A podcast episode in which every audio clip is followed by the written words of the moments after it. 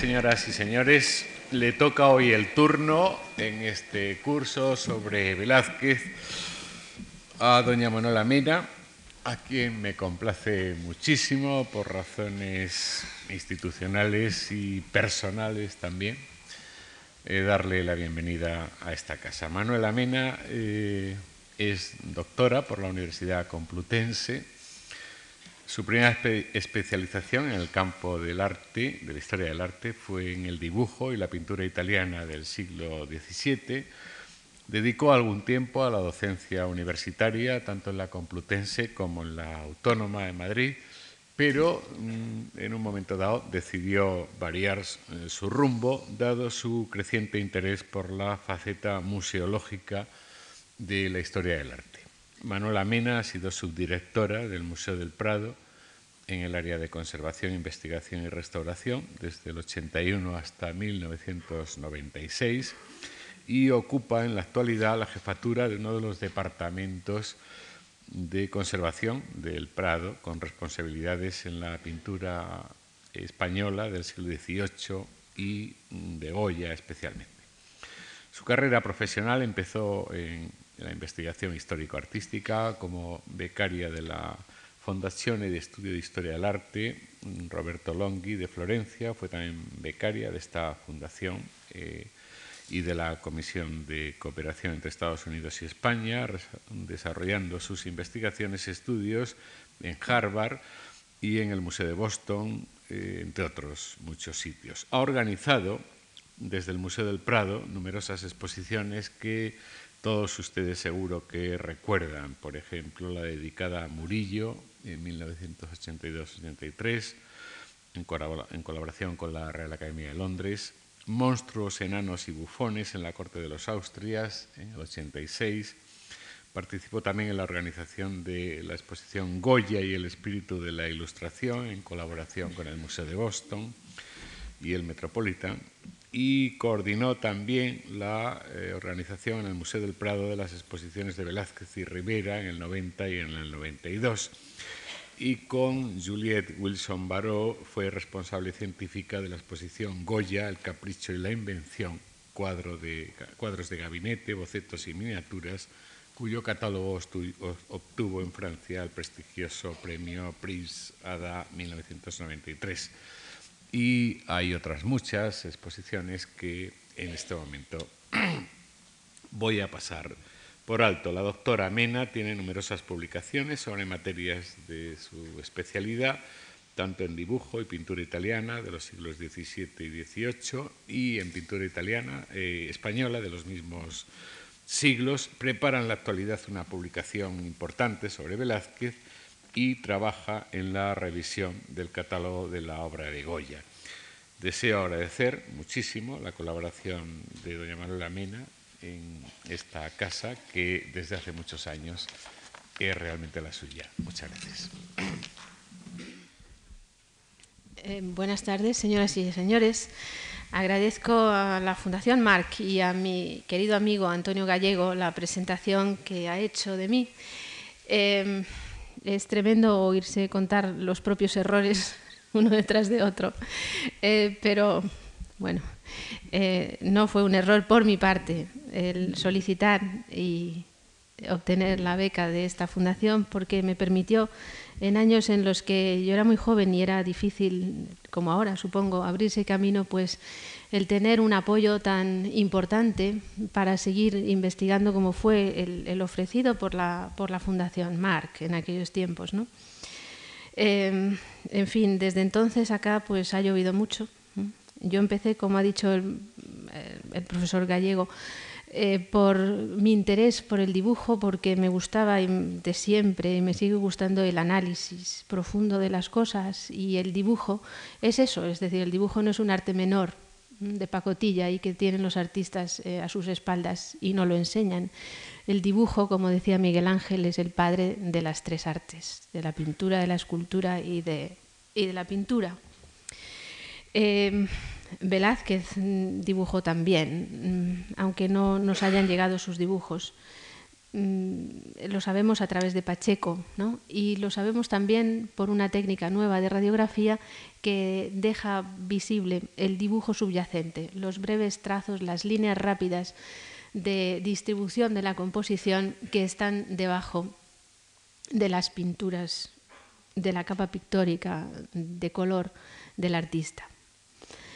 Pero no me voy a referir eh, hoy a ello, sino que mm, el tema de la conferencia de hoy es el de los años de esplendor de Velázquez, es decir, ya cuando obtiene en el año 1651 a su vuelta de Italia el cargo de aposentador mayor que él ansiaba desde hacía tiempo en su escalada de puestos administrativos en la corte y que por fin lo consigue, eh, siendo, eh, siendo al mismo tiempo pintor del rey.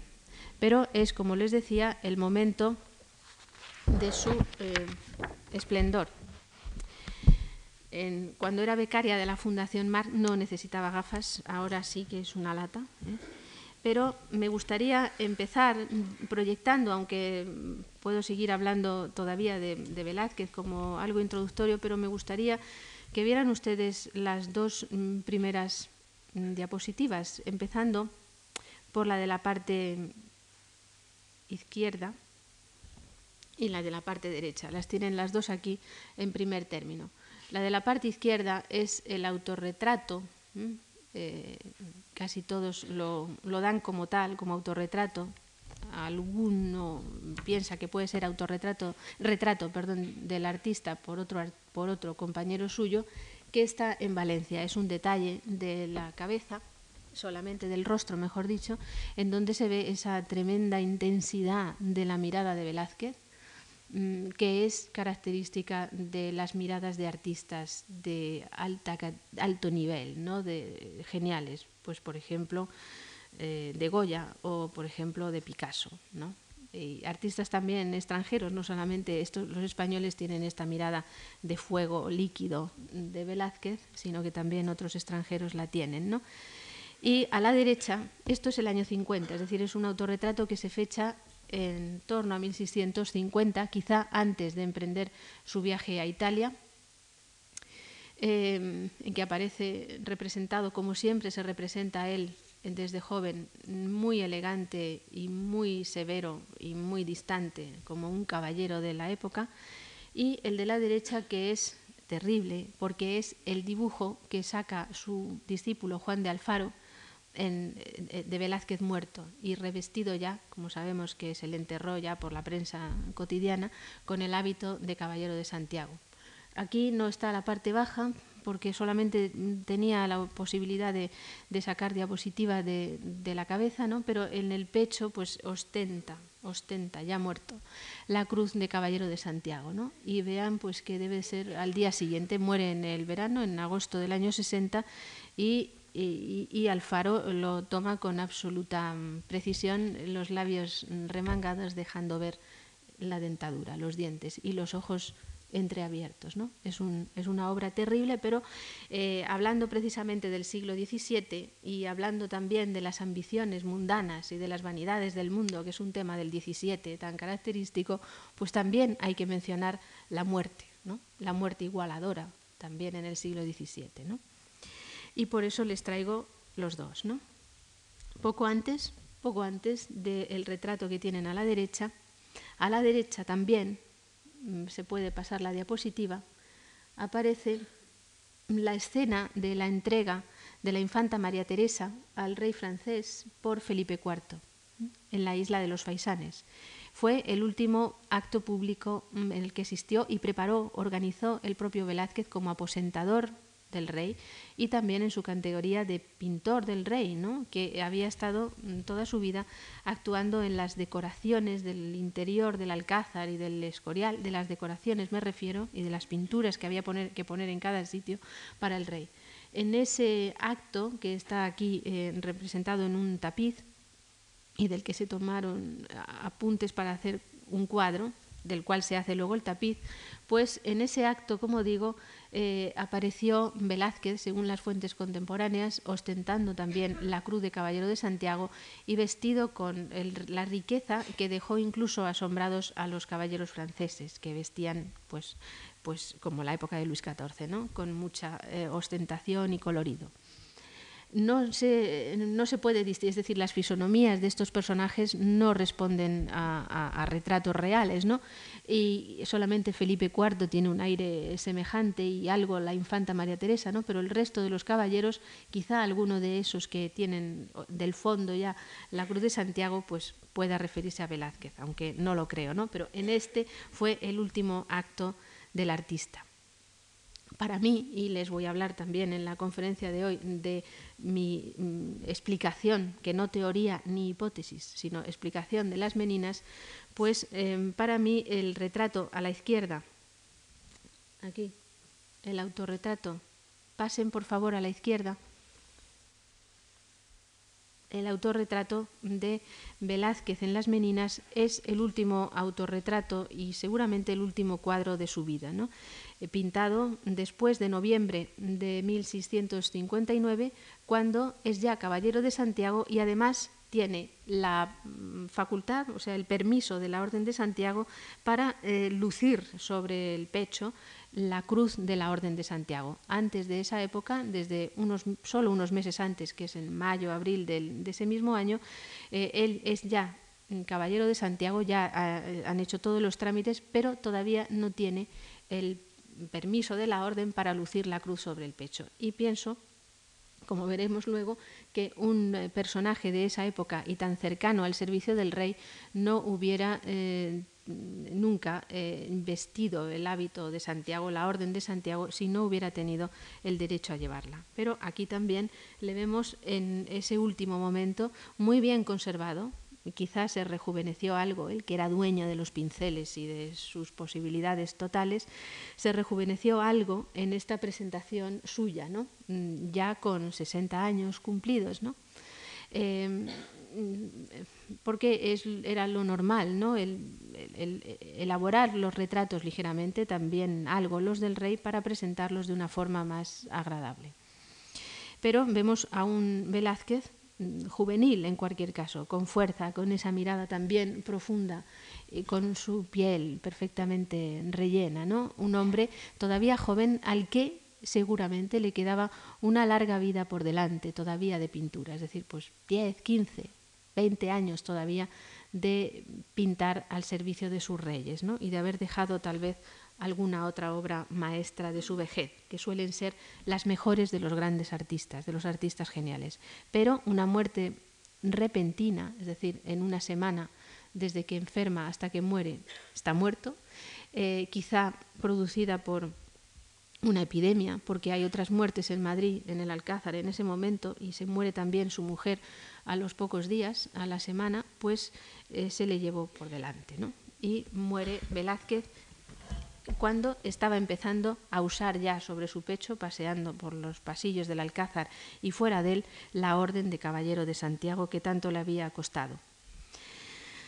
Em, pasen a la izquierda porque eh, he traído también pues algo interesante que quizá conozcan para ambientar esa vida de Velázquez en el Alcázar, ¿no? como es esta, este mm, cuadro de Juan Bautista Martínez del Mazo, su discípulo, ayudante y además yerno, es decir, casó con la hija sobreviviente de Velázquez, que ya en este momento ella también había muerto, ¿no?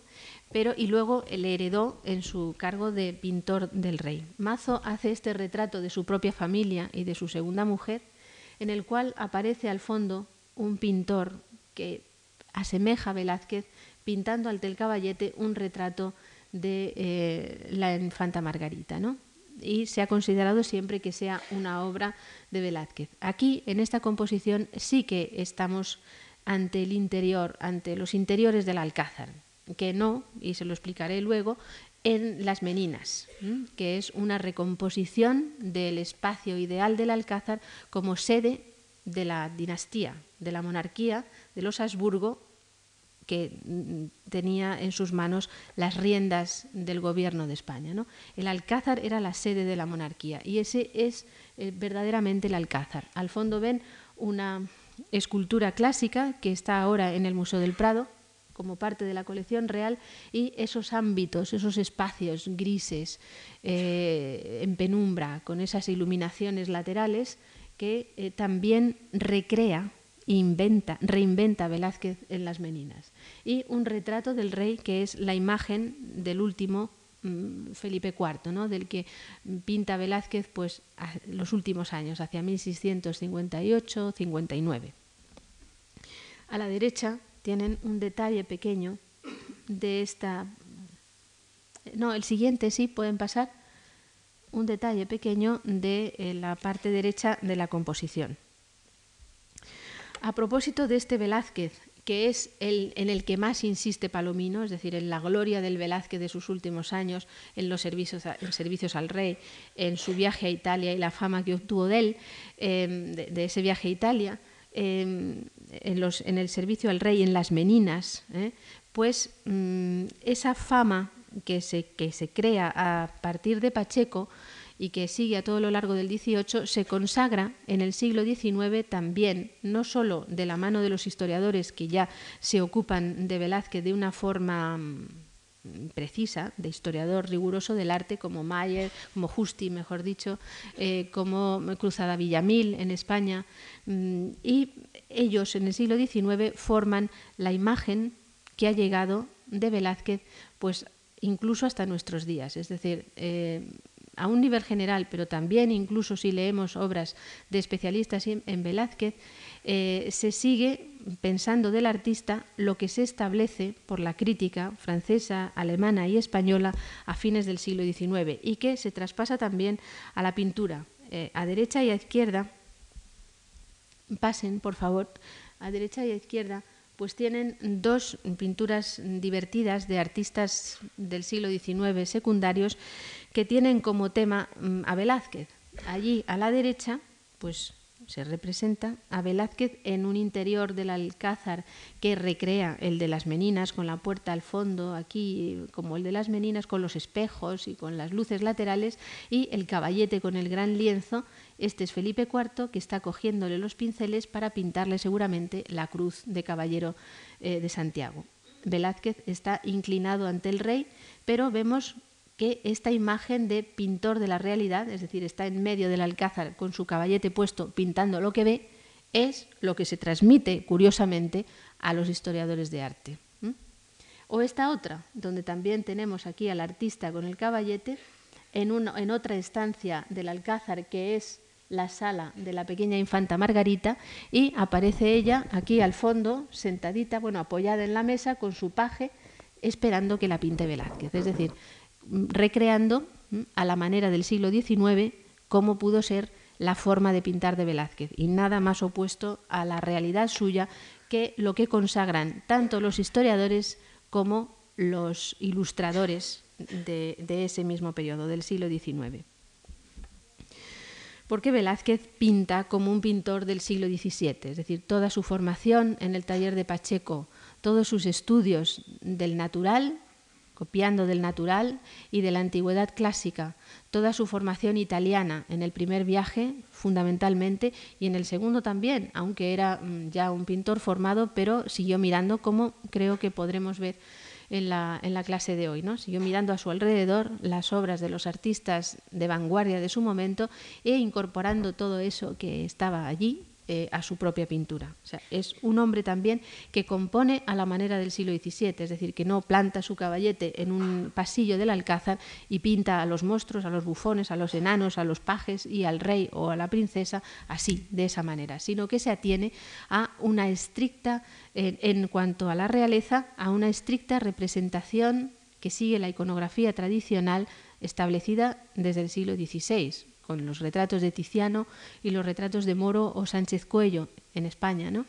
Y sigue interpretándolos ya con el naturalismo propio en la técnica, en la pincelada del siglo XVII, pero basándose en la tradición anterior.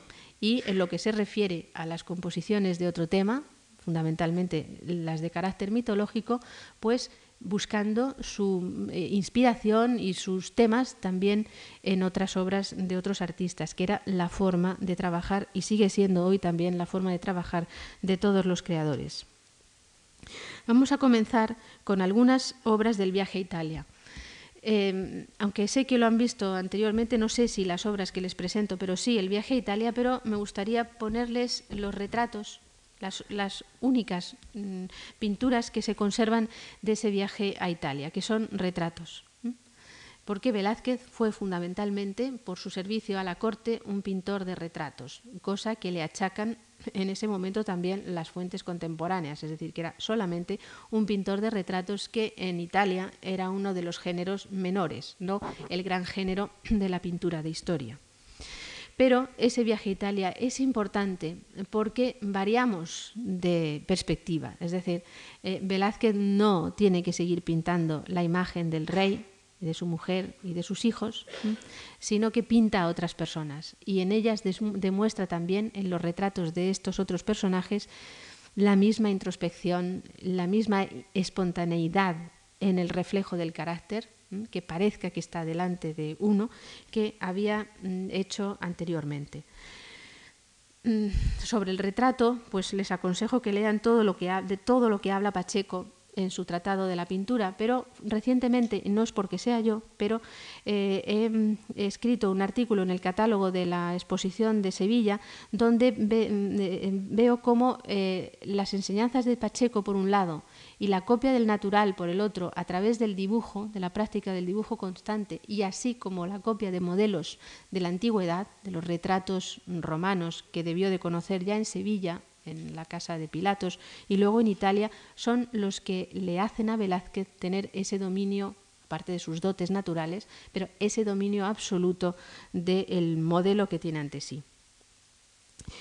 Vamos a ver mm, en los dos lados, para pasarlos pues, deprisa, dos retratos de ese momento. Aquí a la izquierda Camilo Astali y a la derecha eh, Maffeo Barberini, eh, que son dos cardenales del círculo más estrecho del Papa. Es decir, Velázquez no pierde el tiempo y eh, pinta y seguramente se los regala a prelados que están al lado del monarca porque le interesa tener favorables al Papa y a todos los que están a su alrededor para conseguir la dispensa que él sabe mejor que nadie que le era necesaria para conseguir la Orden de Caballero de Santiago, puesto que no podía presentar fehacientemente orígenes nobles. Eh, como ahora pues en la reciente documentación se ha descubierto. Es decir, no era cristiano viejo, no era de familia noble, sino que había en su familia conversos judíos del judaísmo y por lo tanto no hubiera nunca podido conseguir la orden de caballero de Santiago si no hubiera conseguido la dispensa del Papa.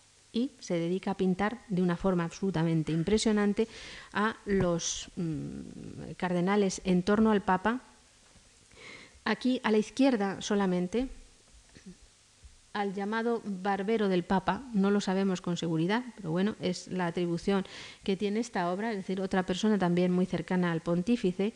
Y en estos retratos, en los dos que han visto, aquel todavía está en la pantalla y este otro, pues Velázquez mm, revela eh, que ha aprendido muy bien la lección también italiana, la de sus contemporáneos. Y miren, en la parte derecha un retrato de un pintor que conoció mm, Velázquez, ¿eh? que fue Andrea Sacchi, un pintor romano clasicista eh, muy bueno, es decir, pintaba para el Papa, para los altares del Vaticano, eh, fue retratista de importancia y justamente en los años en que Velázquez llega a Roma por segunda vez, también le debía, en mi opinión, de conocer del primer viaje, pero en el segundo viaje, pues se debieron de volver a encontrar, ¿no? porque era una figura importante del mundo mm, pictórico romano, Andrea Sacchi. Aquí es un retrato de su maestro, de Francesco Albani, en donde pues vean la enorme cercanía ¿eh? de este retrato con el de, el de Velázquez. Incluso en el siglo XIX alguna obra de Saki se había pasado por ser de, Velázquez, ¿no? Eso es muy interesante. Aquel, por cierto, está en el Museo del Prado. Em, pinta también, y vamos a pasar los dos al mismo tiempo, al Papa ¿eh? y a su esclavo. Eh, a su esclavo pintor Juan de Pareja, que tienen eh, a la derecha. Y al Papa también como un ofrecimiento eh, suyo y seguramente también del rey de Felipe IV a la figura del pontífice, mm, que le regaló una cadena de oro y que ya saben que dijo troppo vero, es decir, demasiado verdadero. Porque efectivamente el retrato presenta unas características de verismo muy fuertes, a pesar de que está hecho mm, eh, compuestamente, es decir, no es posible que el Papa estuviera sentado en un sillón tan tremendamente estrecho como el que se deriva de la composición velazqueña y que está, a mi entender, buscado de esa forma para presentar esa imagen inestable, no inestable, sino en tensión, casi levantándose en sus rodillas, que presenta el Papa. Y también como sus brazos pues, no pueden descansar con comodidad en, la, en el sillón, sino que, eh, como alguien ha expresado en la numerosa bibliografía sobre el artista y sobre el cuadro, como si fueran las garras de un pájaro. ¿no? Les he traído a la derecha em, algunos detalles. El de la mano derecha que sostiene el memorial, donde está firmado por Velázquez, en que eh, la mano es muy desdibujada y seguramente es una mano mm, de invención del artista, ¿no? porque debió de tener muy poco tiempo para mm, copiar al Papa y lo dedicaría a la mano derecha, que fue la que seguramente se acercó a besar eh, su anillo, y para la cabeza. Miren a la derecha, la mano derecha. Eh, pasen a la derecha, aquí, porque es mucho más eh, individualizada. O sea, los dedos, la textura de la piel, el movimiento de la mano, como de ligero temblor, pues es más individual que el resto de la composición. Em, no sé si, no, esos son los únicos detalles, ¿no? Esto es lo que hace en Italia, es decir, lo que verdaderamente le interesa y regresa a la corte en 1651 para ya eh, recibir, después de un concurso en el cual mm, tiene el rey que mm, volver o ejercer su poder para que se lo concedan, solicita el cargo de aposentador mayor en una especie de trinca ¿no? con otros compañeros suyos del palacio y el rey, como digo, interviene en su favor y consigue este cargo de gran responsabilidad en la vida del palacio y también de gran cercanía al monarca, ¿no? porque recibe las órdenes, según las etiquetas del palacio, directamente eh, del rey en, en muchas ocasiones, no en todas. Entre las funciones que tiene que hacer, pues están funciones nobles, como la preparación de las salidas del rey del Alcázar, ¿no? Dentro de Madrid, o los viajes del rey, tanto los viajes que hace pues, a Aranjuez, al Escorial, a, los sitios de caza, ¿no? que los frecuentaba mucho Felipe IV y, eso queda en su correspondencia y lo dice siempre ante las dos monjas con las que se escribe, mm, Sor María de Ágreda y Luisa Enríquez Manríquez de Lara, pues eh, siempre se justifica. Dice, voy a ver si este fin de semana puedo ir al Escorial a cazar un poco porque el servicio del Estado es tan fuerte y lo comprenderéis que tengo que salir de caza. ¿no? Bueno, pues esas cacerías del rey las organiza eh, Velázquez, ¿no? como desde su cargo de aposentador mayor. Organiza, claro, pues la recepción de los embajadores franceses que vienen a hacerse cargo de María Teresa en el salón noble, salón grande del Alcázar o salón de los espejos, eh, organiza también, y está en todas las facturas, del viaje a Fuenterrabía, llevando a la infanta María Teresa con el rey, junto al rey. ¿no? Él, sale antes, ¿no? evidentemente, para organizar toda la marcha y que no hubiera ningún problema. Es decir, tiene funciones pues, de una gran responsabilidad cerca, su rey, cerca de su rey, pero tiene otras que son más comunes y más eh, incomprensibles para un pintor de su categoría ante los ojos nuestros contemporáneos, como por ejemplo cambiar las esteras del alcázar, dar la orden para cambiar las esteras, para llenar las lámparas de aceite y cambiarlas y quitarlas, para tener la leña a punto eh, en el alcázar, para cambiar las sábanas de las camas del alcázar, es decir, no, no solo del rey, sino de todos los que vivían allí. Es decir, hay funciones continuas que le tienen, le debieron de tener muy ocupado, ¿no? Porque bueno, es un hombre riguroso em, de lo que se desprende de las facturas y de los memoriales que quedan de ese momento ¿no? en, su función, porque además no podía equivocarse. ¿no? Estaban otros al acecho y estaba el rey al que servía. ¿no? Eh, entonces, en esos años verán que le queda poco tiempo para pintar y lo único que hace son retratos del rey y de su familia, por encargo del rey porque eh, eso mm, eh, resulta de los documentos contemporáneos, es decir, de eh, las cartas del rey a las monjas de las que he hablado, sobre todo a Sor María Luisa Enríquez Manrique de Lara, que había sido el aya de su hija María Teresa, pues con ella tiene más confianza, le cuenta cosas más íntimas de la vida de la casa, de cómo son los niños, las niñas en este caso, ¿no? el rey.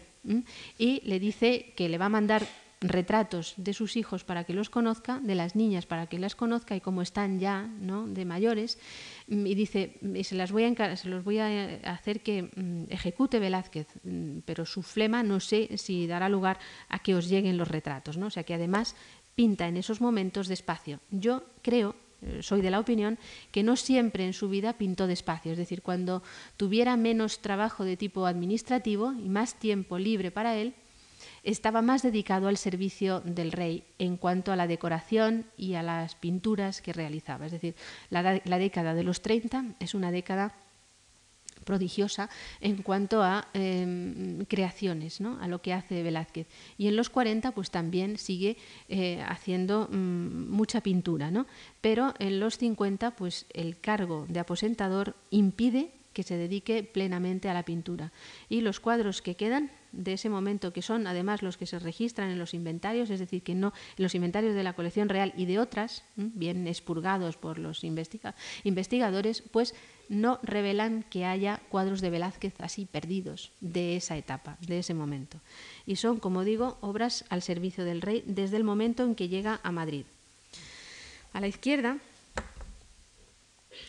pues tienen el importante retrato de la reina Mariana, la segunda mujer de Felipe IV, eh, que había sido la prometida de su hijo Baltasar y que por muerte de aquel el rey decide tomarla por esposa, puesto que ya estaba todo organizado y era también Habsburgo como él, ¿no? O sea, esa idea de la monarquía y de las relaciones muy estrechas de la, de la dinastía, pues es, es, muy importante en el siglo XVII y en Felipe IV y casa con su sobrina con la jovencísima Mariana que tenemos aquí.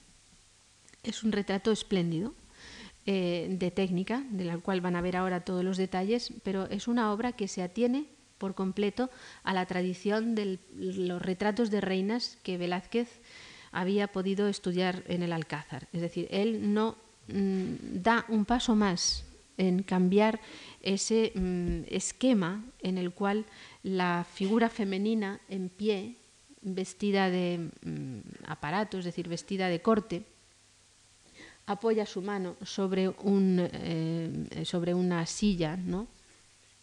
rica de terciopelo, en, el que eh, se pone la cortina al fondo ¿no? como un elemento de lujo muy importante en todo. No, importa, ya, ya la cojo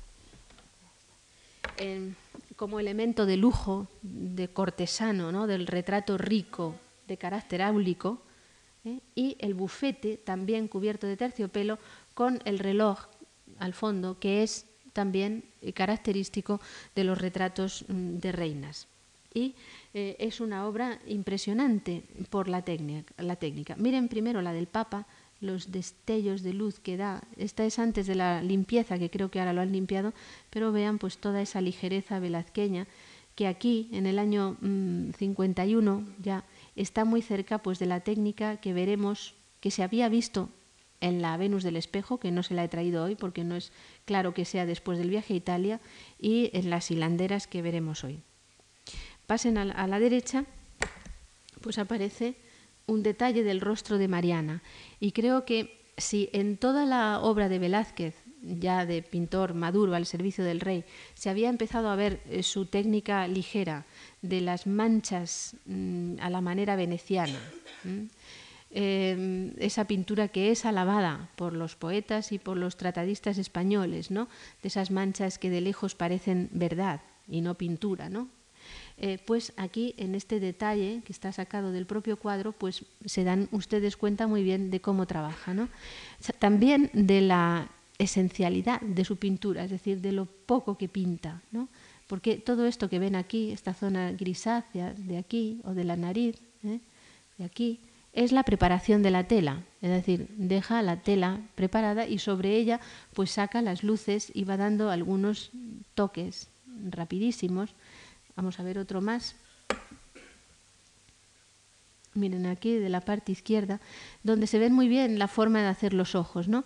Ha dado un manchón literalmente de azul, un manchón sin forma de negro, aquí se ve muy bien, y esos pequeños toques de luz que son los que animan y sacan el alma un poco ingenua y sencilla de la reina Mariana, ¿no? Miren pues también la ligereza con que hace las cejas porque quiere precisamente conseguir esa pureza del rostro muy juvenil de la reina. En el cabello es quizá mejor el detalle que he traído de la parte derecha, donde está también la pluma, esta como de avestruz, ¿no?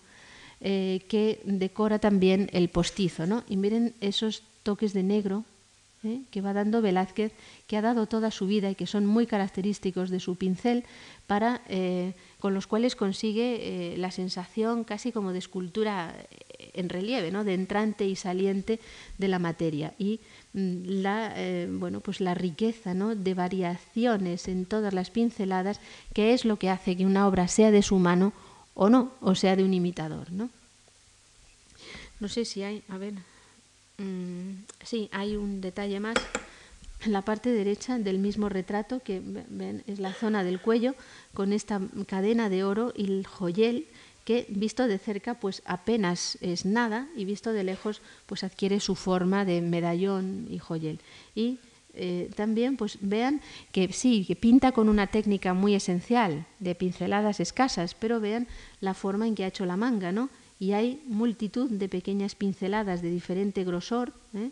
todas, rápidamente hechas, pero muy pensadas en donde las coloca, que es característica suya. Y al fondo, a la derecha también, pues tienen el retrato, el, bellísimo reloj que aparece de Torres, del siglo XVII que aparece en la parte del fondo, ¿no?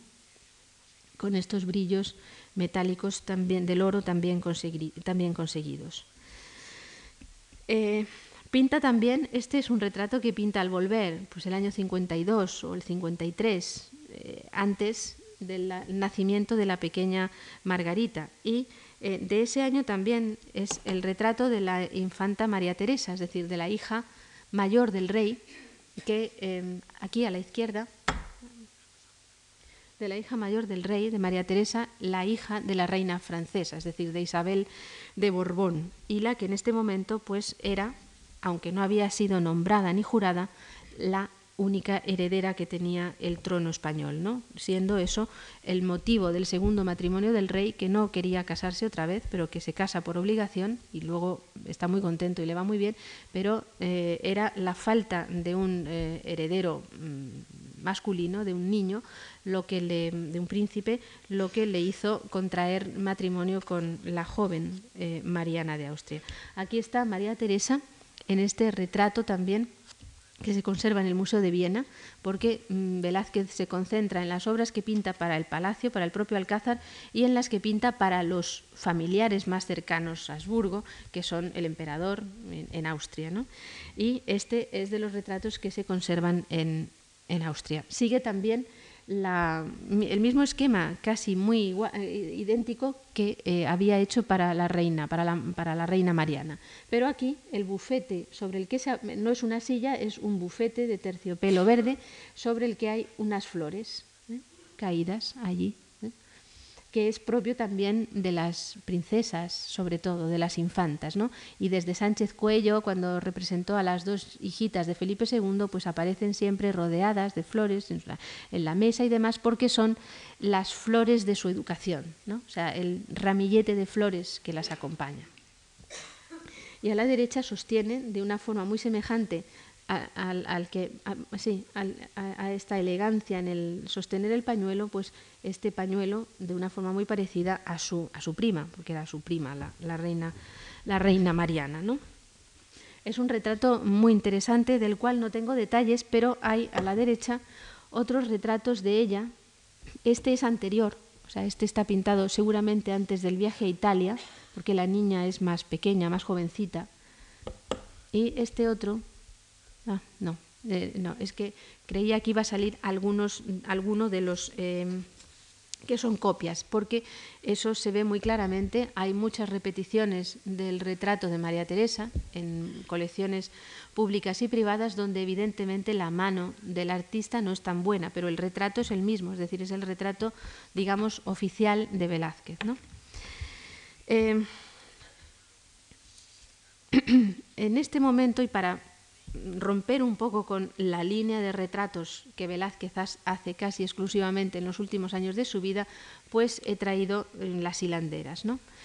Las hilanderas que es en realidad desde la identificación en 1648 por don Diego Angulo del tema de la obra como una fábula de Aracné, que fue luego documentado por María Luisa Caturla al encontrar los inventarios de la colección de don Pedro de Arce, otro servidor del rey, compañero de Velázquez, que tenía una gran colección de obras, pues este cuadro, con sus medidas originales, que las veremos ahora, aparece en su colección.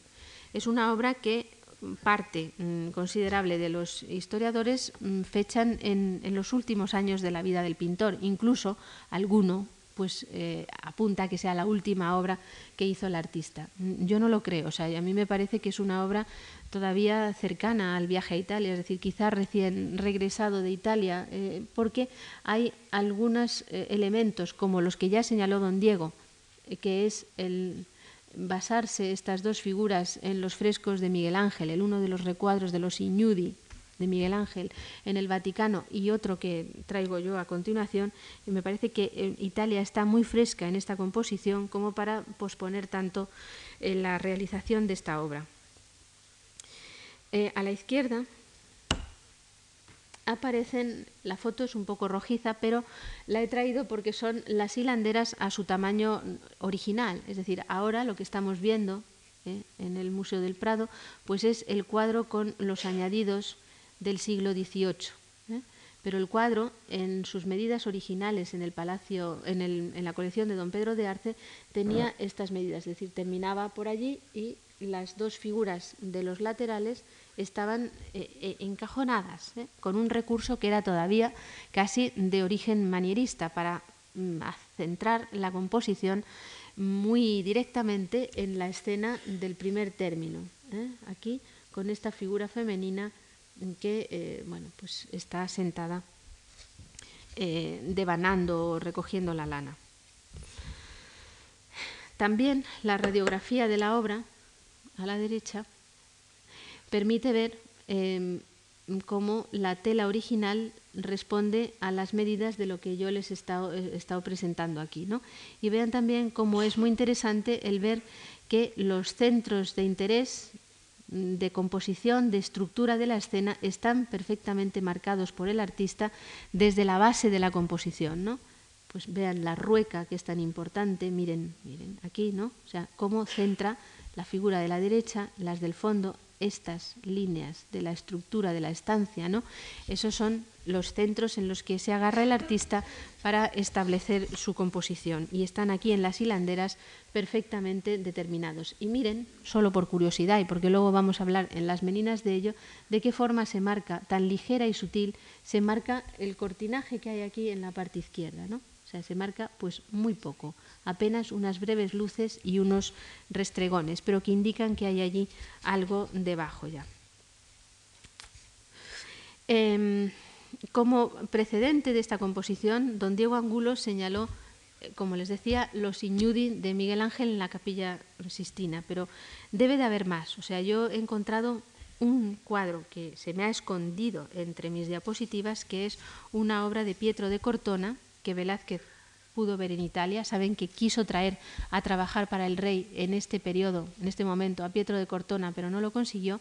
Es un nacimiento de la Virgen en el cual hay una figura idéntica a esta y hay dos a los lados, así como en contraposto, que están atendiendo a la Virgen Niña. La figura del centro sostiene a la niña y las otras pues están allí con paños y demás lavándola. Es decir, que quizá no se fue directamente a los Iñudi de Miguel Ángel, sino que vio los Iñudi a través de la pintura contemporánea.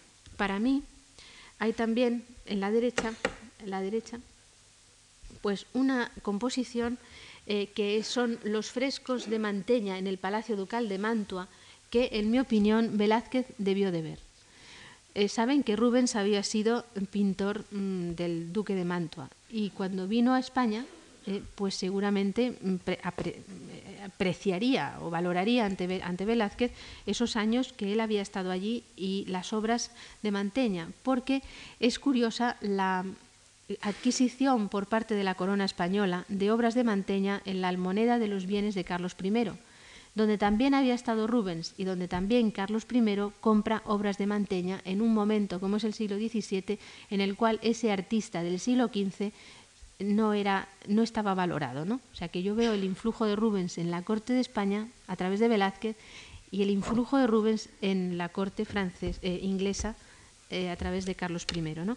Entonces debió de eh, valorarle esa estancia suya en Mantua y quizá en el primer viaje no pudo porque Mantua estaba en guerra y tal vez en el segundo Velázquez en su camino a Venecia, pues el camino natural para ir a Roma y a Bolonia, se pudo detener en Mantua y ver los frescos de Manteña, porque este que tienen aquí, que es el duque con su mujer y su familia, es la única representación de la familia del príncipe, digamos, ¿eh? que existe antes de las meninas de Velázquez. Pero, y hay mm, detalles que se los comentaré luego en las meninas, pero aquí en esta composición, pues miren la forma en la que se sienta el duque, ¿eh?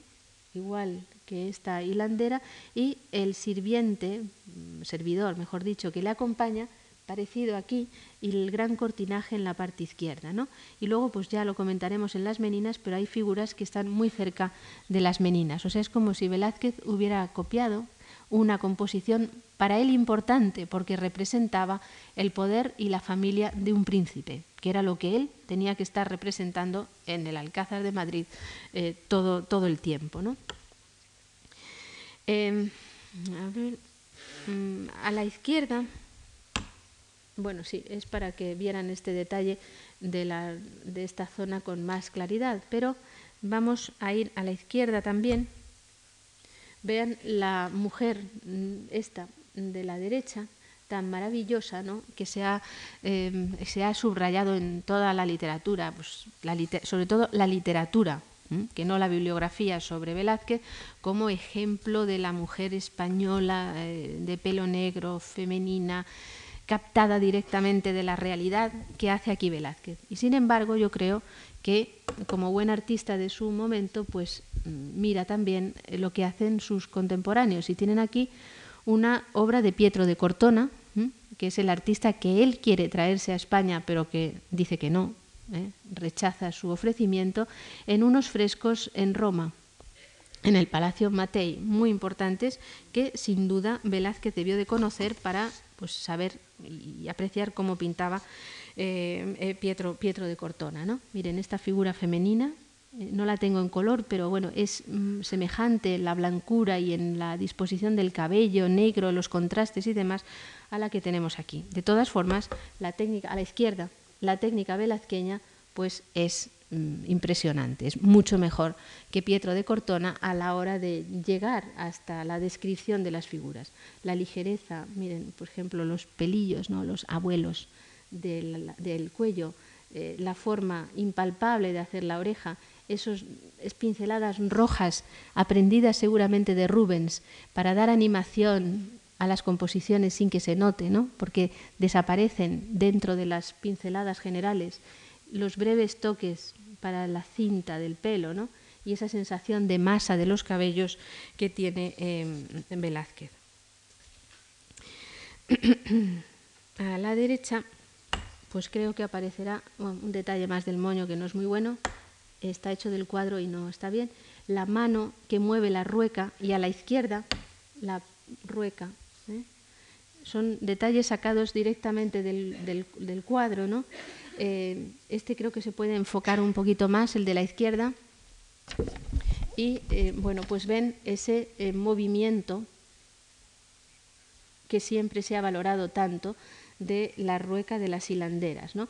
Rueca obsesiva, obsesiva en su movimiento, eh, que atrae la atención, que fija al espectador delante del cuadro sin que sepa qué es lo que está pasando allí. Y que evidentemente es una fábula de Aracné, pero quizá también Ortega, en este sentido, pues al pensar que antes de que don Diego descubriera el tema verdadero de la obra, pensó que pudieran ser las parcas, ¿no? las diosas del destino del hombre, ¿no?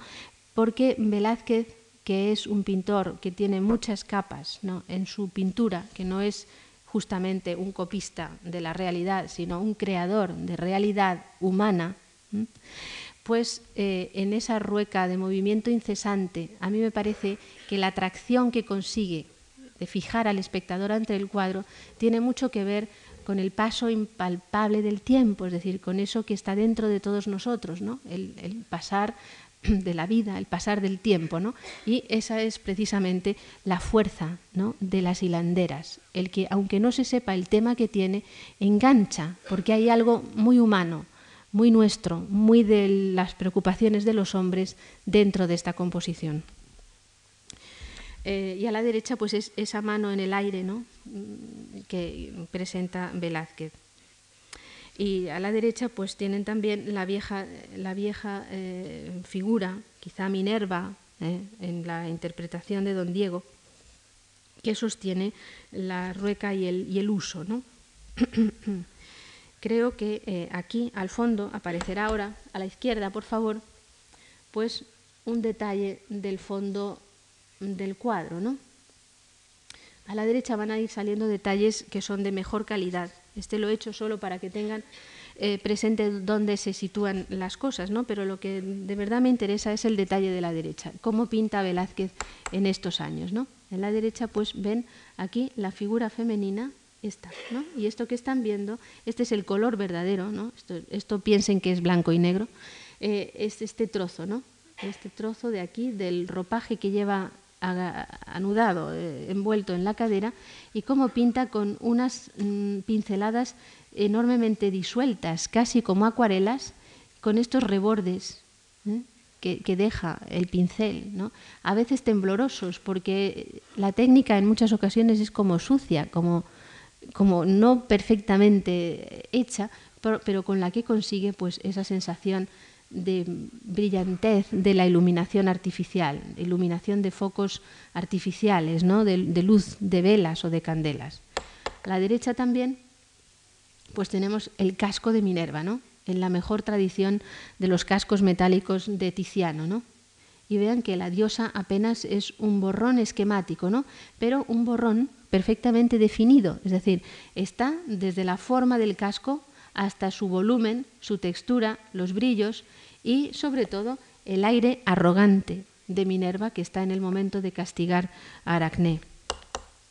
A la derecha aparecen estas dos jovencitas de, las servidoras, las acompañantes de Aracné, sus compañeras, que aparecen vestidas con un gran lujo y entre las cuales está esta figura tan bella que es la que se dirige al espectador, es decir, la que enlaza al espectador con lo que está sucediendo dentro de la escena, porque ninguna otra nos mira, pero esta es la que nos está introduciendo dentro de la composición justamente al fondo y diciéndonos que lo importante de la escena es el tapiz del fondo en el cual reside pues el castigo de Aracné porque es la representación de uno de los amores de Júpiter, el padre de Minerva, ¿no? Y allí, en este centro, aquí, es donde esta figura nos está indicando que es allí, hacia el fondo, a donde nos tenemos que dirigir. Y que ese, en esa expresión eh, anhelante, preocupada, es donde nos está ella diciendo que se va a producir el castigo inmediato de Aracné que ha desafiado a la, diosa, que ha dicho que teje mejor los tapices que la propia Minerva.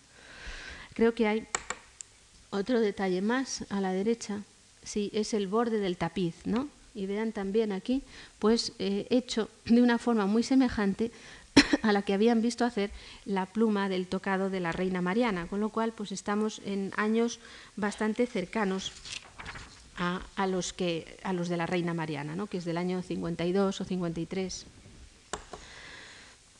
Eh, otro más a la derecha, por favor, aquí.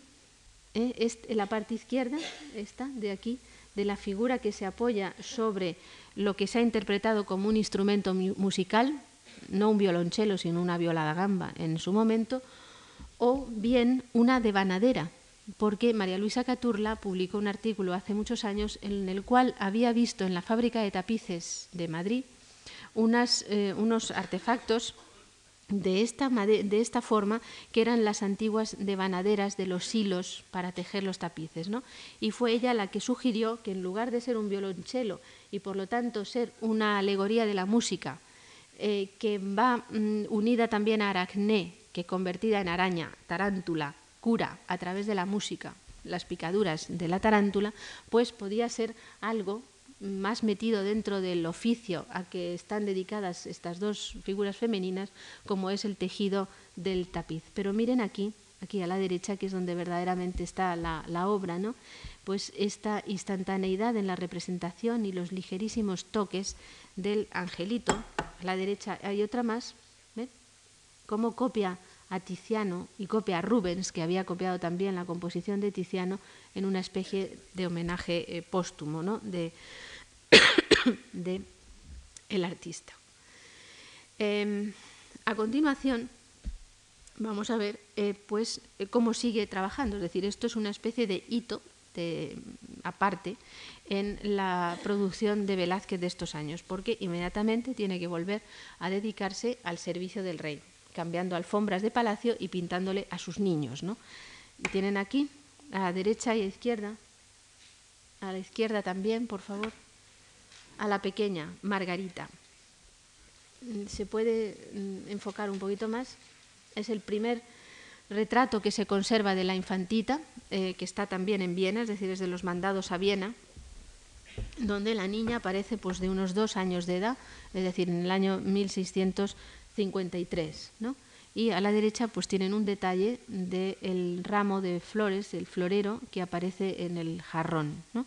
Y vean cómo pues, la técnica es muy rápida, pero no solo porque Velázquez tuviera prisa, ¿no? sino porque en este momento de su producción él pinta ya de esta manera, abstracta por completo, sugerente nada más, eh, con manchas a la manera de los venecianos, pero yendo incluso mucho, mucho más allá de Tiziano.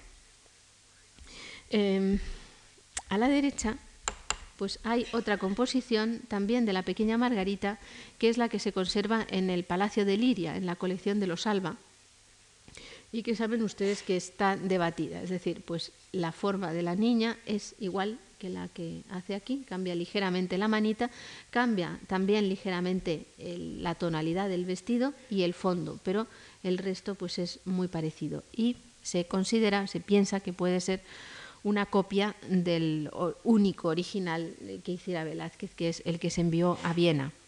A la derecha también tienen otro retrato de la niña, muy famoso ¿no? Eh, por la delicadeza de la pequeñita, por su carita. La foto es, en este caso mala, está en el Museo del Louvre y también este es un retrato de atribución debatida, es decir, puede que fuera también del taller de Velázquez.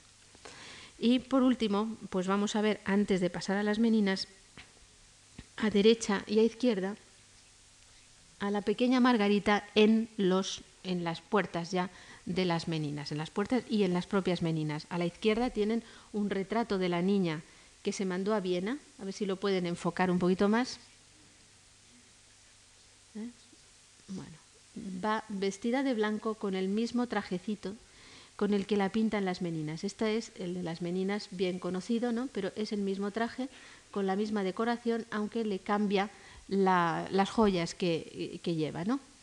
Y a mí me parece que en esta composición de la izquierda, que la presenta pues, tradicionalmente con el gran cortinaje rojo y la silla aquí, y a la derecha una pequeña mesita que no se ve muy bien, pero que aparece ahí, pues está em, la niña representada también eh, a la manera tradicional de los retratos. Pero lo que les quería decir es que en este, primer, en este retrato del Museo del Louvre eh, yo creo que es anterior a las meninas. Es decir, eh, la niña anterior quizá de muy poco tiempo, es decir, de un mes o dos meses, pero la niña ha dado un cambio, es decir, ha pasado de ser una pequeña niñita de cinco o seis añitos a ser ya aquí una niña ligeramente más mayor, pero tratada de otro modo. Mientras que aquí Velázquez la representa pues en la naturalidad suya de niña, casi normal, en las meninas, y creo que la comparación con este retrato lo hace bastante evidente, pues la presenta de un modo completamente diverso. Es decir, es ya una imagen de la infanta, una imagen de la pequeña princesa, una imagen de la que lleva dentro de sí pues toda la carga de la dinastía, es decir, sobre la que también recae el peso del futuro de España, ¿no? Y la presenta pues con, como ya lo he dicho en otras ocasiones, con esa imagen que aparece en los tratadistas españoles desde el siglo XVI, cuando se refiere a la representación de los reyes que aparecen como un pino de oro. Es decir, es una imagen bellísima de tipo literario emblemático, muy bonita, dice, apareció el rey como un pino de oro, ¿no? Pues aquí aparece la niña como un pino de oro, ¿no? O sea, incluso el vestido se transforma en algo de luz dorada y el cabello suelto sobre sus hombros, pues hace también esa equivalencia, esa imagen de los tratadistas referida siempre a las figuras del rey o de su familia, porque no se aplicaba a nadie más, ¿no? Y en este momento ya, pues es 1656, estamos en, los, mm, en el momento de las meninas, ¿no? en el momento en que hay que incluir las meninas, que son el cuadro que se fecha hacia 1656, porque no hay una, una, una orden, es decir, no existe ningún documento sobre el mismo, pero es el momento en que Velázquez eh, empieza a organizar eh, la sala grande del Alcázar, es decir, el Salón de los Espejos, en que llegan Mitelli y Colonna, en que tiene formado ya el equipo de Rizzi, de Carreño, que están trabajando para él en la decoración y en la renovación, renovación y decoración nueva de esa sala, donde se va a poner en el techo, a ver, creo que va a aparecer eh, a continuación, no, aparecerá más tarde, pero aparecerá eh, los eh, frescos relativos a la historia de Pandora, es decir, una figura femenina que lleva sobre sus hombros también la carga del poder, ¿eh? que mm, fue la decoración del techo de la sala mm, de los espejos, de techo destruido, es decir, desaparecido con el incendio del Alcázar y del que además no queda ninguna constancia, es decir, no hay dibujos del momento o pequeños cuadritos de otros artistas que dejaran constancia de algo que fue enormemente importante porque era la sala pública, la sala de recepción oficial del Alcázar, es decir, la que tenía sus ventanas exactamente en el centro del Alcázar, hacia la plaza de la Armería de hoy, ¿no? y en la cual estaba la vida pública del rey. Allí recibía a los embajadores, allí recibió a los embajadores e hizo el trueque de su hija, es decir, concedió la mano de su hija María Teresa para el rey francés en el año 59, ¿no? O sea, es la sala pública del Alcázar. Y en esa sala está trabajando Velázquez. Y, en mi opinión, el cuadro de las meninas, esto pues no está todavía publicado, pero bueno, ya aparecerá y además no me importa, ¿no? Eh, pienso que el cuadro de las meninas eh, formó parte de esa decoración de la sala de los espejos, ¿no?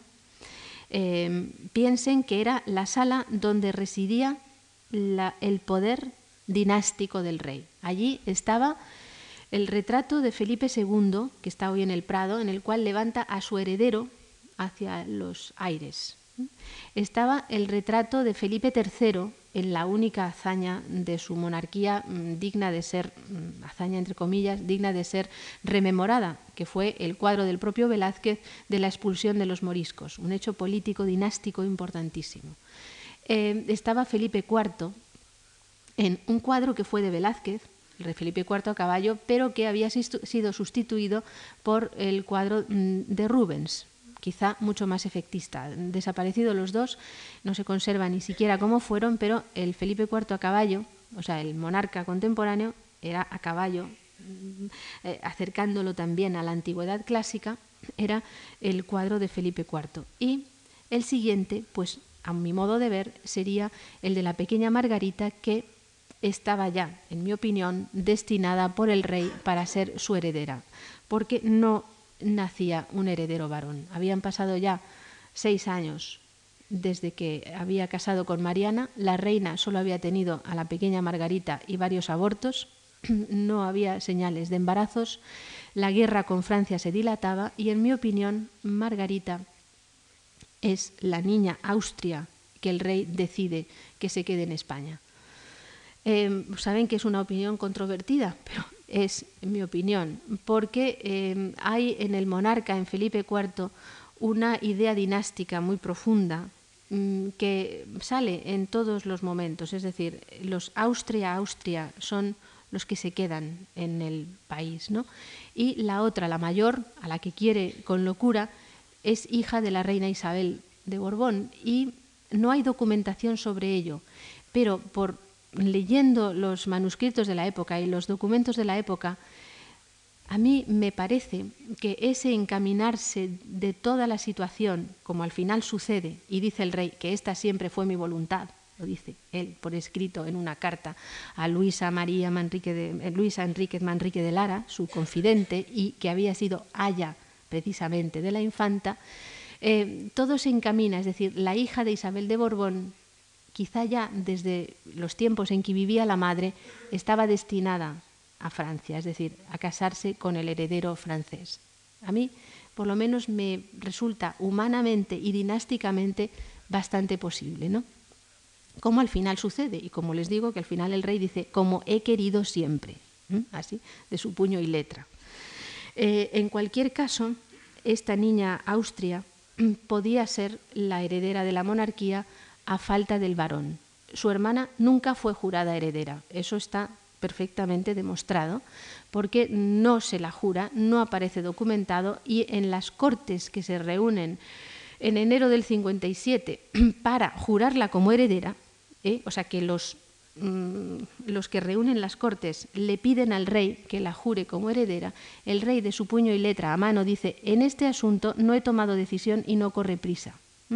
Y cuando llega el momento de la jura y del comienzo de las Cortes, no se jura, es decir, me he leído todos los documentos de ese momento y a la infanta María Teresa no se la jura como heredera eh, de la monarquía española. Es decir, el rey juega, sigue jugando de una forma muy hábil y muy política, aconsejado sin duda por su primer, por su valido, don Luis de Haro, eh, a quien destinaban para conseguir la paz con Francia, que era el tema más importante del momento. Es decir, si leen también las cartas del rey, los documentos de la época y las peticiones al Altísimo que hacen una monja y otra, está siempre la paz, es decir, el conseguir la paz como sea. Y la paz que piden los franceses pasa por el matrimonio con María Teresa, no con Margarita. y al final lo consiguen, es decir, al final se salen con la suya ¿no? y consiguen a María Teresa, que era más mayor, era ya de la misma edad de Luis XIV y era además medio francesa, la consiguen al final como heredera y es el momento en que finalmente, el año 59, se firma la paz. Pero hay otra cosa, y es que el cuadro es en sí un documento, en sí mismo un documento, un documento visual de una enorme importancia que debe ser entendido también como documento del momento, es decir, con el mismo valor que los documentos escritos, porque el cuadro cuenta una historia y tiene una historia, es decir, el cuadro no es algo que hiciera Velázquez un día que se levantó como en el chiste famoso de Mingote, sin nada que pintar, ¿no? ni alfombras que levantar, sino que ese día el rey le encarga una obra dinástica de las mismas medidas, curiosamente, del resto de los cuadros que figuraban dinásticamente en el Salón de los Espejos, es decir, del Felipe II, del Felipe III, de la exposición de los moriscos, el Felipe IV a caballo. ¿eh? Todos los cuadros tienen exactamente las mismas dimensiones, es decir, ahí en ese conjunto tremendo, el centro del Alcázar, es donde yo veo el cuadro, que por otro lado, y lo verán a continuación, está hecho para ser visto desde una gran distancia, es decir, no es una obra de gabinete, no es una obra para un despacho del rey donde aparece por primera vez, ya después de muerto Velázquez y de muerto el rey en el primer inventario que lo cita del año 1663, eh, creo, em, pues eh, es una obra para ser vista desde una gran distancia. Y eso técnicamente es como la Biblia, perdón en la expresión, ¿no? Eh, lo digo entre comillas, pero es así. Y lo verán en algunos detalles que les voy a señalar a lo largo de las imágenes eh, que presento. ¿no? Con lo cual, y eso y los enormes cambios que tiene la composición, desde abajo hasta la terminación completa, junto a que Velázquez aparece como caballero de Santiago, que no consigue hasta el año 59, pues es lo que me hacen explicar las cosas extrañas que veo en ese cuadro, que son muchas, dentro del problema dinástico y pictórico que se le plantea a Velázquez cuando nace el niño, nace el heredero, el pequeño Felipe Próspero, y otra vez vuelven a levantarse las esperanzas del rey de que sea el pequeño Felipe Próspero el, heredero real de la corona. ¿no? Hay cambios en la superficie, muchos, cambios que se ven a simple vista, cambios que se ven con las radiografías y que los vamos a pasar a continuación. A la izquierda van a estar las meninas y a la derecha les voy, a ir señalando los cambios más importantes. Em, el cambio definitivo es toda la cuestión de la parte izquierda. ¿eh? Aquí, debajo de Velázquez, hay otra figura que van a ver a continuación eh, y hay otras cosas debajo del caballete que él eh, crea para hacer el cambio fundamental en la parte izquierda. Los cambios de los artistas son por dos motivos. Uno, porque quieran perfeccionar la composición, es decir, porque vean una vez hecho algo que haciendo ajustes va a quedar mejor. Y otra, por cambios de significado, es decir, porque lo que han pintado ha cambiado ya, y tienen que cambiarlo sobre la marcha o después. ¿no? Y eso es, eso, son las dos razones únicas de los cambios muy numerosos que aparecen en composiciones de todos los artistas. ¿no? A mí es un tema que me interesa mucho precisamente por haber, mm, haberme, haber nacido al mundo de la historia del arte a través del dibujo, que es justamente el cambio, es decir, es justamente la idea del, artista que va cambiando, va plasmando, va quitando, poniendo, añadiendo hasta la composición definitiva. ¿no? Eso siempre es a lo que yo me he dedicado. ¿Por qué un artista cambia de idea? ¿Por qué le gusta? Mm, cambiar o por qué quiere cambiar, ¿no? Y es lo que me interesa de una mente creativa, ¿no? Y en las meninas hay suficientes cambios. Algunos son de ajustes, pero otros son de significado que me interesan. Porque el caballero que aparece debajo del caballero de Santiago, de Velázquez, es otro. Y lo van a ver a continuación en la parte izquierda, por favor. Esta es la radiografía ¿eh? Y aquí hay un personaje que va del revés, es decir, de perfil, este es el cuerpo, el hombro, la mano, ¿eh? doblada hacia el pecho. Vean ustedes el reborde de luz que tiene que dar Velázquez, ¿eh? aquí y aquí en el hombro. Este es el brazo doblado hacia adentro. Y este es el otro brazo, aquí, que ahora van a ver ustedes qué hace. Lleva un cuello diferente, lleva un cuello blanco a la italiana, caído sobre los hombros, ¿no? Lo que se llama en la época balona cariñana, es este tipo de cuello. Mientras que el de Velázquez luego aparece aquí, es esta pequeña golita, eh, aquí, esta luz es esta otra, es decir, Velázquez está más alto, este es el perfil velazqueño y este es el perfil del personaje de abajo. ¿eh? El rostro de perfil, la cabeza inclinada, mirando al espectador, es decir, nos da la entrada a la composición con un recurso a la italiana, con unos ojos profundos, es joven, parece que lleva bigote, ¿eh? y no es Velázquez porque no está pintando. Esta es la mano de Velázquez y esta es la paleta de Velázquez, pero el otro caballero está por detrás y aquí dejo esta diapositiva porque ven ustedes dónde termina la mano del caballero de abajo en este bastón de mando que todavía queda sobre la superficie, aprovechado por Velázquez como un desconchón de la, de la puerta, del quicio de la puerta, no lo ha tapado del todo, lo ha hecho muy rápidamente. O sea, esta parte de la izquierda de las meninas, que volveremos a ver luego, está hecha a una velocidad prodigiosa. Y mucho después de que hubiera secado el lienzo original, porque aquí ha debido de emplear mucha pasta, tanto aquí en, la, en, el, en el, jubón como en la cabeza. ¿eh? y ha secado la pintura de una forma completamente diferente. No tengo detalles, pero si ustedes tienen un monocular o un tal, se ve en el cuadro mejor que en ningún sitio. Como eh, aquí craquela la pintura nueva sobre la pintura ya seca anterior, porque han pasado posiblemente dos años, ¿eh? Entre la primera versión y la segunda, ya con Caballero de Santiago, ha tenido que emplear mucha pasta, ha empleado una figura de negro para poderlo tapar todo muy bien y esto craquela de una forma diferente, es decir, la pintura se ha quebrado hay mucha más y se ha quebrado de forma diferente al resto de la pintura, de la composición, que apenas tiene materia, está casi como sin terminar, como una acuarela, y no tiene craqueladuras por ningún sitio, solamente donde Velázquez retoca. Curiosamente. Bueno, aquí termina la mano, esta es la mano, miren los brillos que da en los dedos, que van empuñando así un bastón de mando, lo que yo creo que es un bastón de mando y es la figura, no lo olviden, que nos mira a nosotros y nos da entrada al cuadro, ¿eh? nos indica qué es lo que está sucediendo. Se acerca hacia la infanta, se acerca hacia ella y nos mira, es decir, lleva el bastón de mando que ella como mujer no puede llevar. También hay un cambio en Maribárbola, a la derecha. Esta es la enana, que tiene su mano contra el pecho en una actitud bastante extraordinaria, con los deditos muy juntos. ¿eh?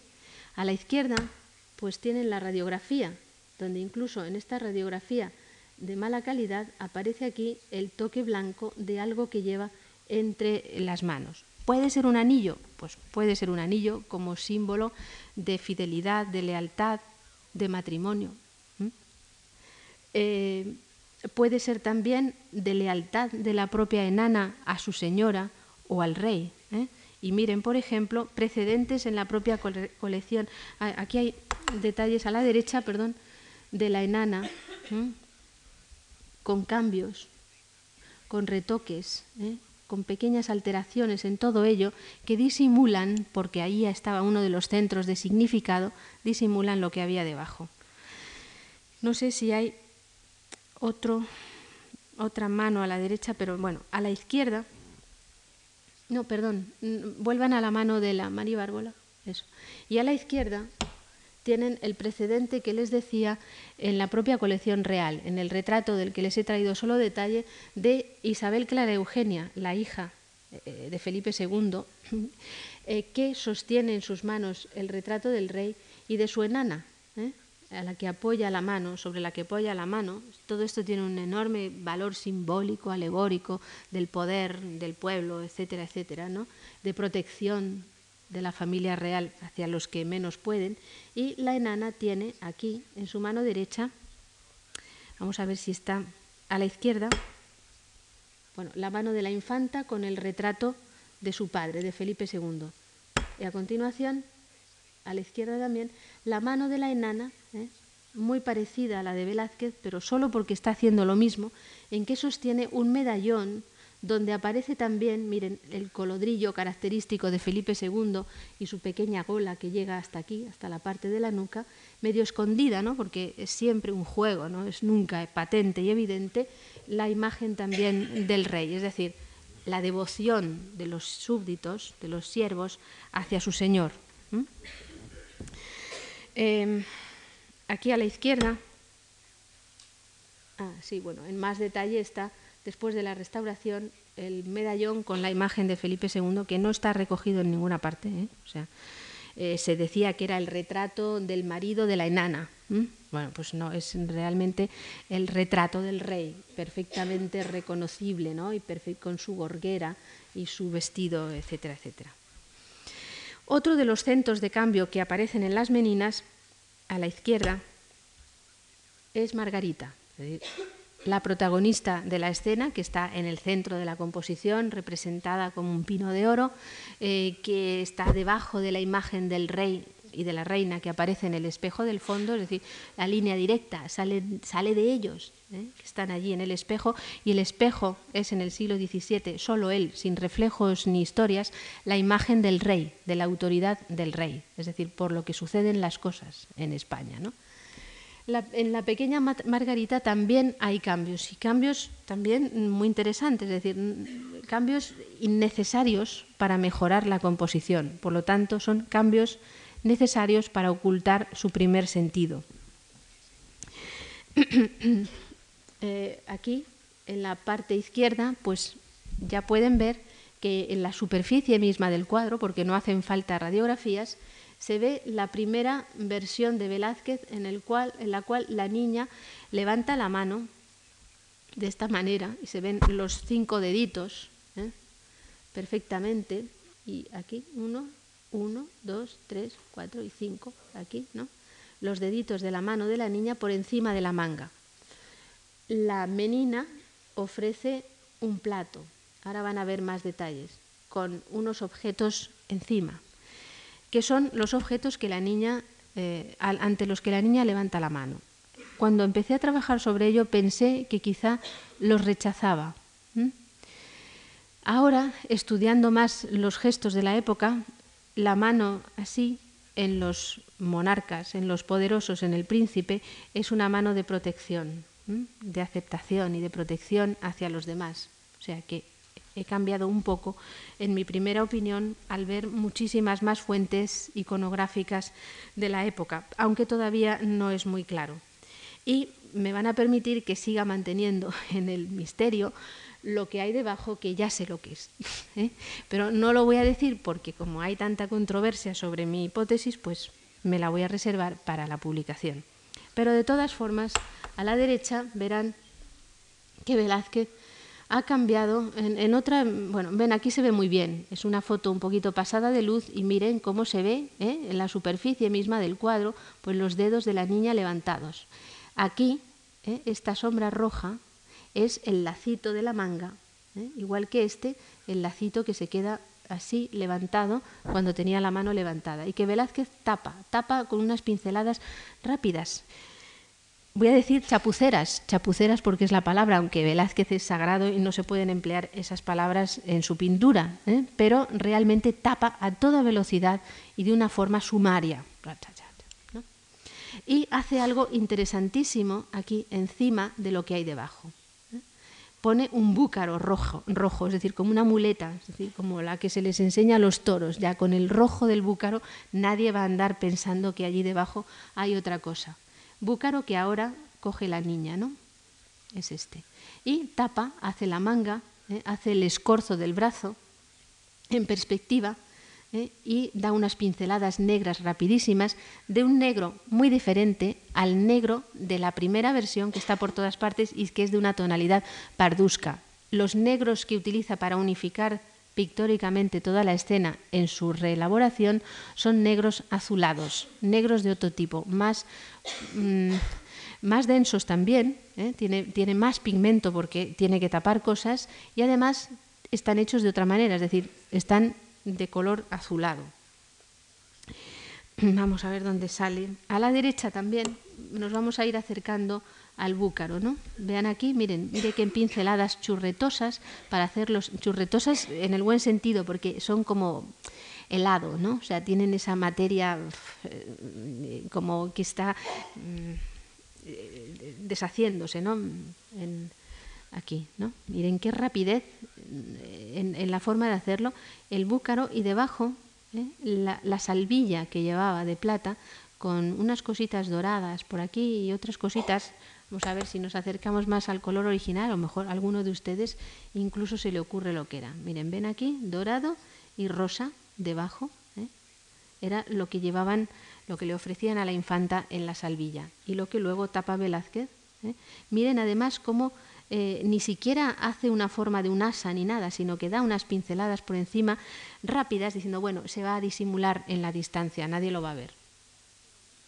No sé si hay otra, otra más. Sí, un detalle bastante bueno de lo que hay debajo, ¿eh? perfectamente tapado por estas pinceladas de aquí y por una negra, aquí, así, que da encima de lo dorado para, para disimular totalmente. Es decir, es como es como Picasso, ¿no? Cuando altera la realidad. Él la sabe hacer, él la sabe destruir, ¿no? Em, ah, y ahora voy a mostrarles un detalle de por lo que yo pienso que el cuadro está hecho para un gran espacio. Y es un detalle que he visto hace poco, porque los cuadros hay que mirarlos todos los días, siempre, más y más y más y más, porque son tremendamente complejos, ¿no? Está toda una vida detrás de ellos, toda una inteligencia poderosa detrás de la composición, encima una inteligencia que está haciendo y deshaciendo, o sea, que está ocultando. Hay que ir metiéndose entre medias de lo que queda. Vamos a ver si está a la izquierda, a la derecha. Si era a la derecha, pues hay un detalle de la falda. Bueno, no, hay la niña. Aquí, en, después de la, vamos, en una foto bastante buena, después de la restauración, y vean la forma profunda en que hace las sombras, profunda y rápida. Miren esto, ¿eh? a lo cual me voy a ir acercando. Esto es un pliegue, un pliegue del guardainfante, duro, porque llevaban un armazón, em, pliegue que verán cómo lo hace el artista. O sea, pliegue que de cerca no se sabe lo que es, parece un pañuelo encima de, o sea, parece una pequeña gasa, un pañuelo de gasa negra encima de la falda. O sea, miren que se puede ver de las dos maneras, o como en relieve o como rehundido. Vamos a verlo más de cerca. Otro detalle más. ¿Mm? ¿Ven? Aquí. Y me parece que hay otro más. ¿Mm? Aquí. Bueno, estas pinceladas tan rápidas, tremendas, ¿eh? están hechas para verlas desde muy lejos, es decir, no están hechas para verlas de cerca, sino que están hechas para verlas de lejos, es decir, es un cuadro cuya armazón total compositiva, cuyos detalles se juntan, ¿eh? todos ellos tienen materia detallística, ¿eh? precisión, cuando se ven de lejos. Es decir, para mí es un cuadro para un salón grande, enorme, no para el despacho del rey, que era grande, pero no era el despacho privado del rey, no tenía las dimensiones del salón de los espejos. Aquí también ven cómo ha borrado, ¿eh? cómo ha deshecho, ¿eh? se deshace muy bien con trementina, se borra y se pinta encima y se dan destellos y brillos y zonas de luz y se, y se tapa todo. No sé si hay otro detalle más. No. Aquí ya aparece el espejo y a la izquierda me parece que está la radiografía general, porque lo que yo pienso que eh, hay en la composición es un gran retrato de aparato cortesano, en donde la niña, bueno, ya lo saben, ¿no? pero donde la niña es el centro de la composición como posible heredera del rey. ¿no? Y, y, es algo muy difícil, es decir, el conseguir que todos, había dos facciones, unos que lo aceptaban y otros que no, que todos se pusieran de acuerdo en aceptar a esa niña y no a la otra como heredera el aceptar a una mujer como heredera, siempre en España había habido guerras y las volvió a haber en el siglo XIX cada vez que una mujer eh, subía al trono, pues era algo que el rey sabía que era muy difícil y muy delicado y para lo cual tiene que emplear hasta el poder de la imagen, que en el barroco es fundamental. Aquí en la, la radiografía general, que a lo mejor se puede ajustar un poquito más, eh, pues se ve la figura esta del paje que se dirige hacia la niña con su bastón de mando. ¿eh? Se ve que debajo del caballete hay pues líneas que yo identifico como las líneas de los plegados someros ¿eh? de un cortinaje, es decir, a la manera del retrato áulico del rey, de la reina, de las figuras reales, de las princesas que hemos visto anteriormente, con lo cual el retrato tenía una riqueza, además visual, que enlazaba con la riqueza a la veneciana que había en la sala de los espejos. Y en la parte baja, miren aquí, como en perspectiva también, y ya han aprendido a ver radiografías, ¿no? aunque sean del periodo tardío de, Velázquez, pues él da las luces, ¿eh? donde choca la luz, aquí y aquí, es decir, en el, en el borde de la mesa cubierta, del bufete cubierto de terciopelo cuyos pliegues caen hasta el suelo. ¿eh? Y encima ¿eh? hay pues un vaso de cristal con sus flores, ¿eh? flores de la niña, flores que se relacionan con la infanta, organizando todo el retrato de una forma dinástica, por un lado, y muy bella, muy decorativa por el otro. Es decir, no era un retrato tan extraño como es ahora, tan moderno como lo, convierte Velázquez cuando para tapar todo pues se incluye él mismo y tapa de marrón, que es el pigmento que lo tapa todo, ¿no? Eh, en, el gran caballete de la parte izquierda. Y también es curioso el espejo donde eh, se ve la figura del rey. lo tienen aquí a la derecha ya con el estándar, no el estandarte, la cortina del rey, la que le retiraba Juan de Fonseca, em, antes porque ya había muerto, eh, está la cortina del rey. Y la reina muy ligera, es decir, el rey, dos manchones para la frente y el perfil del rey es lo primero que pone en la composición. ¿eh? O sea, casi me juego el cuello a que marcó Velázquez allí la figura del rey como el centro de la composición, que es el centro además de la escena, de donde emana hacia adelante su poder, ¿no? en un reflejo, en un juego de reflejos que es del siglo XVII. O sea, el poder del rey, ya lo han visto en Sánchez Cuello, no es directo, sino que es reflejado a través de la imagen del rey en el espejo o en, la miniatura o en la moneda, en la medalla. ¿no? Em, y la reina es este pequeño brillo de la parte izquierda, pero la reina eh, es cambiable, es decir, la reina viene al final. ¿no? a ver, a la derecha me parece que está, sí, el, bueno, un detalle más, vamos a pasarlo porque ya lo han visto bien y el espejo real, el espejo verdadero con, eh, esta sugerencia, ¿no? esta, esta, esta, especie de pigmento casi dado pues con un paño, ¿no? restregando un paño, un papel por encima o con la mano para conseguir pues el brillo de la superficie pulida, ¿no? esa especie de resplandor más, que luz que logra aquí en la parte del rey y su estándar, su cortina, perdón, que le acompañaba, el, dosel del rey que le acompañaba donde estuviera, es decir, donde el rey estaba en su, en su, en su, ay, no sé la palabra, en su, en su aspecto de rey, en su, eso, de rey, pues allí tenía que estar su dosel. O sea, el rey aquí está cumpliendo una función muy importante. Es el rey en su autoridad máxima. Es decir, lo que está pasando delante pasa porque él quiere. Y vamos a ver, porque bueno, esto está un poco todo, em, el espejo, a la izquierda, por favor, el espejo es en el siglo XVII, el poder del rey solo, sin, sin los emblemas de la época, eh, sin necesidad de que aparezca la imagen del rey. Pero esta imagen eh, establecida por Velázquez en las Meninas, pues a la izquierda la repite Carreño de una forma muy naturalista, ¿no? Eh, aquí, en el retrato ya de Carlos II, ¿no? reflejado en uno de los espejos de la sala de los espejos. ¿no? Este, aquí, al fondo, tienen ese salón de los espejos del que estoy hablando. ¿no? Aquí, a la izquierda tienen las meninas, otra vez, ¿eh? y a la derecha, y me van a perdonar porque yo no sé dibujar, un garabato mío en que eh, pues rápidamente les ilustro cómo creo yo que era el cuadro original. ¿no? O sea, un cuadro de aparato barroco decorativo con la mesa, las flores, el cortinaje, el caballero, ¿eh? aquí este monigote es el caballero con el bastón de mando que se dirige hacia la niña y la menina que también le ofrece otro de los símbolos del poder, pero ese me lo guardo. y les voy a contar, porque creo que tengo todavía un poquito de tiempo, eh, les voy a contar em, el em, a la derecha, pues eh, para que vean también que Velázquez en sus meninas no está reflejando una sala del Alcázar, que no existe, por más que se busque en los planos de la época, no hay una sala en el Alcázar que responda a la planta de las meninas. Es decir, es una composición mental, como hacen los artistas, todos. ¿eh? Es una composición preparada para indicar la sede de la monarquía, el Alcázar.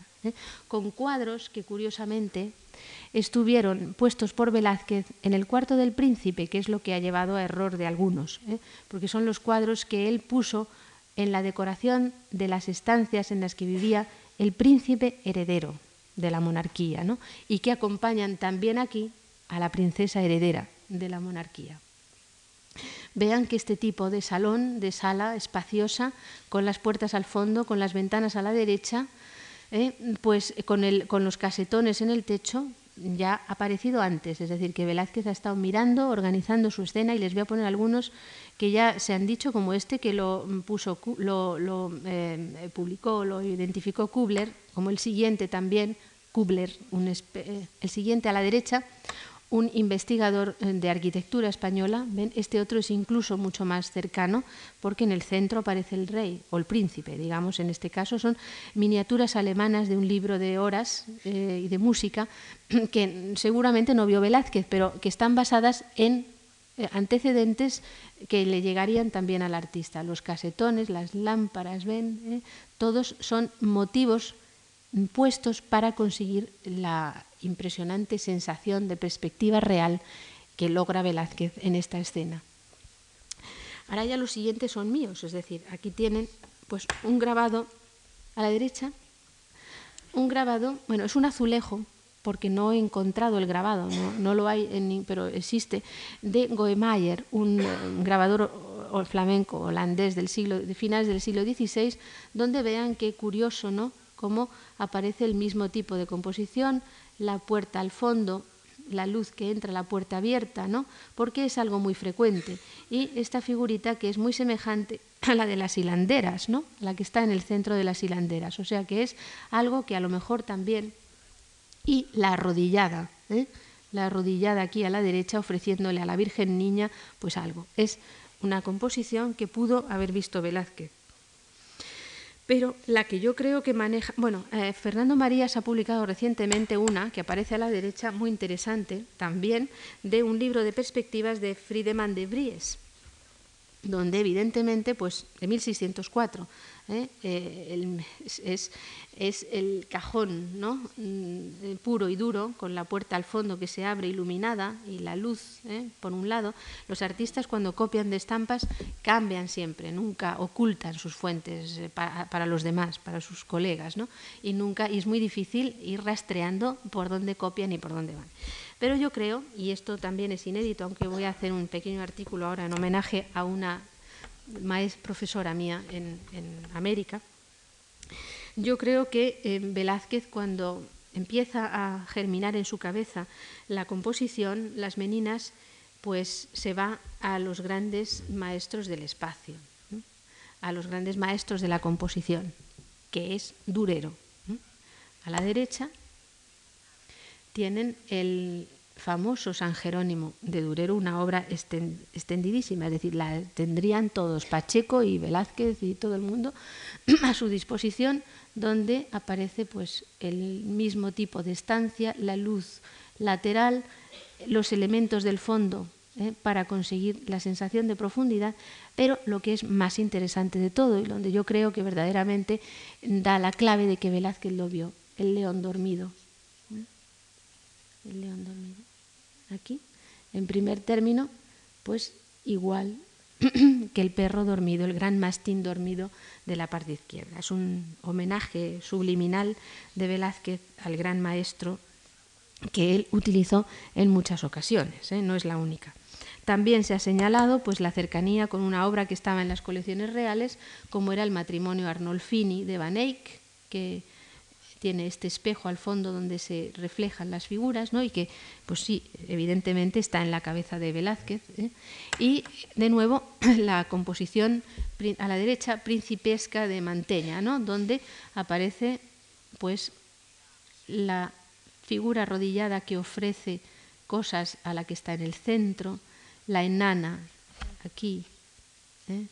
estas dos figuras como la dueña y el otro, que son muy parecidas a las que están aquí en la parte izquierda y bueno, pues yo pienso que hay una relación entre las dos. Pero cuando Velázquez está en esto, saben que nace Felipe Próspero, se acaba todo y deja su composición seguramente en su taller en la casa del tesoro, que no en el cuarto del príncipe Baltasar, porque allí estaba viviendo don Luis de Aro, al que se le había quemado su palacio, es decir, no pinta Velázquez las meninas en el cuarto del príncipe, sino en la casa del tesoro que le habían dado el año 54 para pintar él y vivir. Lo interrumpe y a continuación pues nace Felipe Próspero.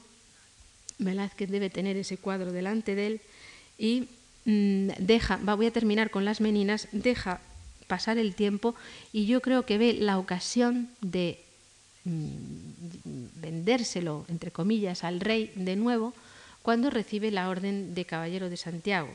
¿eh? Y es el momento en el cual, vamos a ver si está aquí, pues a la derecha, aquí sí lo ven muy bien, ¿eh? así aquí en esta eh, diapositiva que está hecha sobre el cuadro, pues ven la enorme cantidad de pasta que hay, ¿no? que forma incluso pequeñas crestas y cómo se craquela por todas partes. ¿no? Aquí, la composición, cosa que no sucede en ningún otro sitio, créanme. Y vayan a verlo, vayan, no hace falta que se lo cuente nadie, lo pueden ver en el cuadro.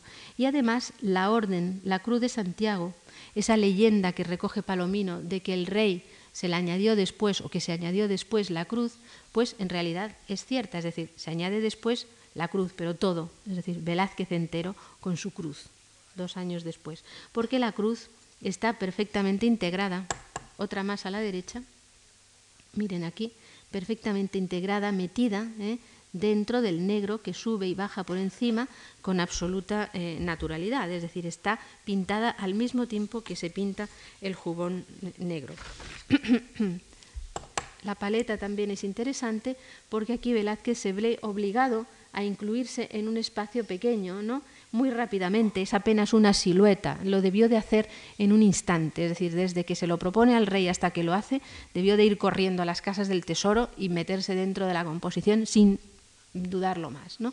Y tiene que darse distancia, es decir, tiene que aquí utilizar unos recursos completamente pictóricos para establecer una distancia entre la menina que ya existía y su nueva figura aquí. Y mete estas pinceladas negras que pasan por encima, ¿ven ustedes? Aquí, por encima de la figura eh, de la cabeza de ella, solamente he traído una diapositiva que son las que consigue, con las que consigue una distancia imposible, porque apenas existe, pero su pincel tiene esa magia, ¿no? De, con ligerísimas y sutiles pinceladas, mm, acertar en la distancia, en la perspectiva, en el aire, en el movimiento, en todo ello, ¿no? Y lo hace muy bien. Em, mm, después de ser nombrado caballero.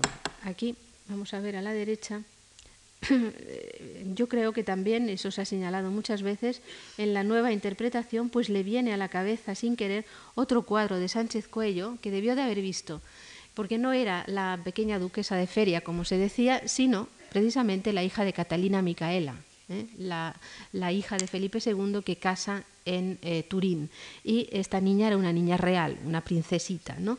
Y eh, tiene a su enanito también, que es aquí el que le ofrece el pequeño búcaro de oro que bueno, visualmente es lo mismo. Pero también pienso yo que la primera imagen de las meninas que debió de ser accesible a poca gente, ¿eh? fue accesible sin duda a sus alumnos, a su gente más cercana.